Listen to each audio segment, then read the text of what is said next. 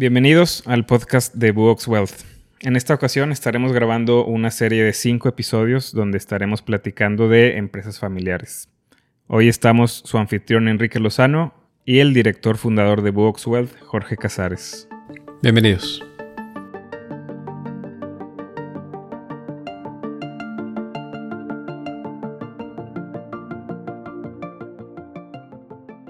Hoy estamos en el episodio número 3 donde Jorge me gustaría que platicáramos, ya después de haber platicado del qué sigue para la empresa, ahora sí de cómo podemos no depender de una sola persona o del líder de la empresa para que pueda ser mucho más fácil esta transición. Claro, en muchas de las alternativas que existen para la transición, la sucesión o lo que siga para la empresa familiar, la mayoría de los caminos incluye profesionalizar la empresa. Y eso es básicamente hacer que no dependa del dueño, del fundador o de una persona. Hacer que la empresa pueda seguir andando y que los dos fundadores puedan tener un poco más de libertad de retirarse del negocio sin miedo a perderlo. Hay algunas, hay algunos temas o hay algunas eh, recomendaciones para hacer este tipo de proceso, como para desprender de la responsabilidad de una sola persona? Claro, eh, hay muchos procesos, dinámicas, metodologías, pero todo, todo, todo, todo se va a resumir en la confianza que se tenga en el equipo que tengas. Porque este, un director que quiera hacer todo, desde las decisiones estratégicas hasta las partes operativas, tácticas, hasta el, último tornillo del negocio, difícilmente va a poder delegar. Entonces, tener personas correctas en el puesto adecuado, a las que se les tenga confianza para que tomen las decisiones, decisiones correctas va a ser clave. Eso requiere mucha confianza para poder soltar, como le dicen muchos empresarios, al bebé. Soltar al bebé que alguien más lo pueda administrar. Que eso luego de, la confianza con la gente, pues uno quisiera, yo, yo me pongo en los pies de los dueños o los fundadores, quisiera que el negocio se llevara a mi manera. O sea, como yo lo, yo lo empecé y cuesta de repente el tema de delegar o el tema de soltar, como tú dices, este tipo de, pues, de responsabilidades tan grandes. Sí. Porque nadie va a querer a, la empresa como el fundador, ¿no? Pero hay mucha gente muy responsable que se va a hacer, otra vez, responsable del resultado y va a sacar adelante quizás no exactamente el camino que el fundador quisiera, pero quizás hay mejores caminos. Ahora, todo el tema de estas personas, lo, que comentabas, un consejo o un grupo de personas que, lo lleven, ¿qué condiciones o qué es lo que tú ves importante que esas personas tengan? Además de, sabemos que buena comunicación o el tema de liderazgo, pero ¿qué es lo que, lo que puede distinguir y darle tranquilidad a esa persona de soltarle? Soltar el bebé, como dices. Eh, no es un proceso de un día para otro, es una transición que puede llevar mucho tiempo dependiendo del equipo y más. Es un proceso de, prueba y error, ir aprendiendo, ir mejorando para ir haciendo el proceso adecuado a cada empresa. No hay una fórmula dorada que, que funcione en todos lados, pero lo que sí es que hay un principio donde pues hay que ir delegando la parte operativa. Es decir, hay fundadores que les gusta decidir hasta el color y tipo de publicidad y el color de cómo se ajusta cada tornillo. Pues bueno, poco a poco esas partes tácticas aquí las dejando y poco a poco iba subiendo el nivel de decisión que se va delegando. Entonces, en estos procesos de decisión es importante que los directivos se sientan acompañados y empoderados, porque hay muchos directivos que han pensado, eh, bueno, no es mi responsabilidad porque eligió el fundador, por lo que diga y no importa qué pase, sino ya opinar, ya tomar responsabilidad y ejecutar cualquier decisión que se tome. Hay que empoderar al equipo de trabajo.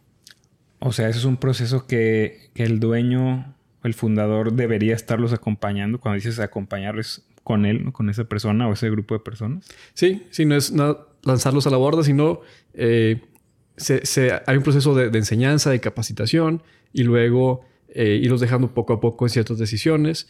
En un sistema de monitoreo eh, tradicional donde hay un consejo de administración con gente con experiencia, el, el director general, que ya va a ser externo a la familia en proceso de profesionalización, eh, pues va a tener indicadores que estar reportando. En un principio pueden ser mensuales para estar muy pendiente, pero eventualmente van a ser reuniones trimestrales y luego se va extendiendo este proceso de modo que este, ya se pueda dejar al equipo profesional a cargo del negocio para que continúen los objetivos.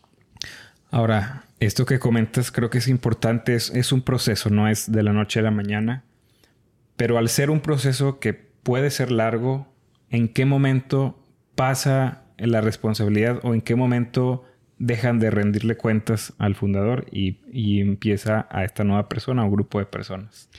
Decir un momento exacto es, complejo, pero muchas veces la respuesta es, eh, si hay una duda, la respuesta es no, pero hay que estar intentando. Es dejar un periodo este, de un mes a prueba cómo funciona, con, un poco menos de vigilancia, y luego un periodo más largo. Si hay un problema, pues readaptar el proceso, ver si es la persona adecuada, poner un mejor equipo de trabajo, un mejor proceso, de modo que, a ver, una empresa joven, todo depende del director, del fundador, y este, todas las decisiones pasan por él. Pero eventualmente, si ese puesto tan responsable se parte en dos o tres, director de operaciones, de marketing, de lo que sea, eh, la responsabilidad se va partiendo un poco. Y hay un director general que es responsable de todo. Pero al partir eh, el nivel de decisiones, pues también eh, no dependes este, de una sola pata, como si fuera una mesa, pues hay varias patas que si una está más floja, como quiera va a resistir el negocio. Que ahorita que lo mencionas, si se parte de esa manera, pues tanto es más fácil colaborar entre todos como es más fácil soltar. Imagínate que una de esas personas que pues, no tiene la responsabilidad de una sola persona, tiene solo un tema y pues se lo suelta, pues ¿qué pasa? Claro. Sí, no, y en la empresa no pueden ser silos, es decir, que cada quien está aislado en su departamento y nada más hago lo mío y nada más, sino tiene que haber una, una, cultura adecuada de colaboración profesional. Esta colaboración tiene que ser no nada más cuidar mi playera, sino vamos por todo el equipo en una relación ganar-ganar. No es nada más que yo gane y los demás pierdan, pues si estamos en la misma empresa y la empresa le va mal, todos perdemos el trabajo. Entonces, eh, una cultura de colaboración y una cultura profesional donde es normal y, no pasa nada que en una empresa joven, pues gastos de la familia se van al, negocio y se usa al personal del negocio para cosas de la familia. Bueno, pues una empresa joven no pasa nada.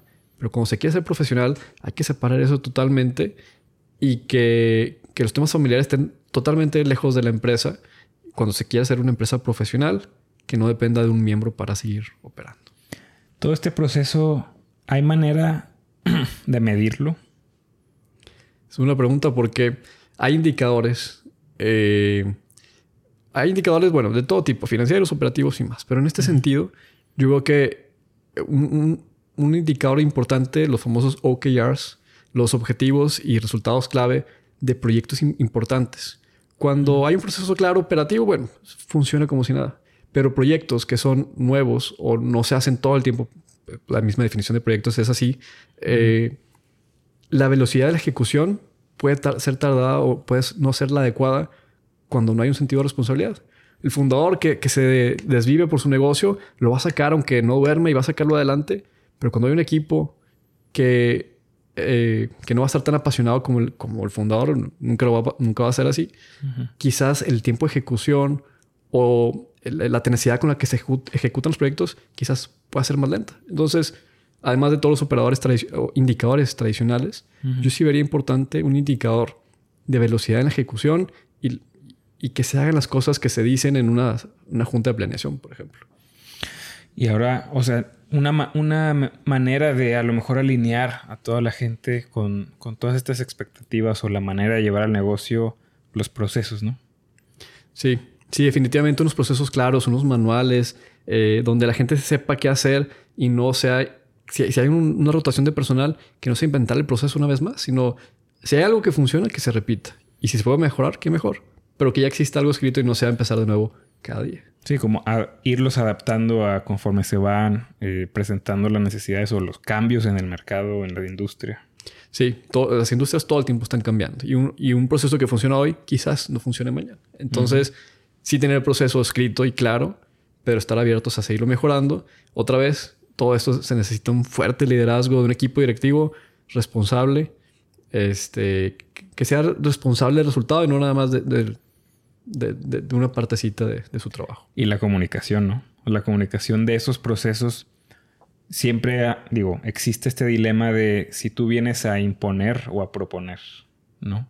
Que después si bien una comunicación de arriba hacia abajo se siente como una imposición y luego hay mucha resistencia a, seguir estos procesos y más cuando son procesos distintos a como se viene trabajando de antes, a lo mejor que no hay procesos definidos en sí y la gente trabaja o opera como lo ha hecho 10, 15, 20 años. Eh, la cantidad de tiempo que llevan ahí. Así es que sí es, yo creo que agregarle ese reto de la comunicación de los procesos. Definitivamente. Con un buen liderazgo, una buena cultura, un, liderazgo que no sea impositivo, sino que empodere a las personas. Y eso comienza desde el fundador, aunque se esté retirando, lo que sea, va a implementar y impregnar una cultura que las culturas son difíciles de mover. Entonces, desde el fundador tiene que venir esta cultura de, empoderar, de inspirar, este, y tener un sentido de responsabilidad también. ese balance de de empoderar, pero también que se ejecute lo que se tiene que hacer. Entonces, es un que, balance. Que la gente también pueda tomar decisiones y que se vea afectada tanto positiva como negativamente. Sí, sí. Es, este, tiene que ser un balance, ¿no? En esa parte, este, en todos los niveles para que fluya el negocio.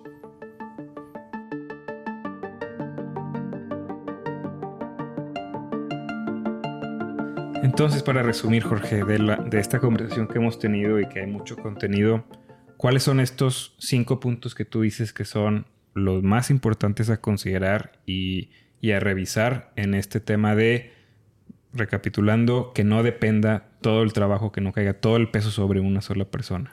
Claro, este proceso de profesionalización eh, debe empezar con unos procesos que empoderen a las personas y que, que haya un alto nivel de confianza en ellos. Obviamente, este, como dicen los presidentes americanos, trust but verify tienes que confiar pero verificar. Entonces, un alto nivel de confianza, este, donde los líderes tengan eh, responsabilidad sobre sus decisiones y solamente estar participando en las decisiones de alto nivel. Las decisiones tácticas hay que delegarlas inmediatamente. Que hay un proceso de rendición de cuentas con un gobierno corporativo, con los indicadores más importantes y relevantes para el negocio. Este, adaptar estos procesos no siempre va a ser igual la industria o la economía, entonces hay que adaptar el negocio a, la situación, siempre estar adaptándose. Y por último, una cultura de liderazgo que funcione para todos los niveles de la organización y que empodere a la organización a buscar las mejores oportunidades, cortar riesgos innecesarios y que eso habilite que el negocio dure por mucho tiempo. Excelente resumen, Jorge, y muchas gracias por tu, aportación con este contenido tan valioso y este tema de empresas familiares. Vamos a continuar con los siguientes episodios más adelante. Así es que muchas gracias también por su atención. Nos vemos la siguiente. Gracias.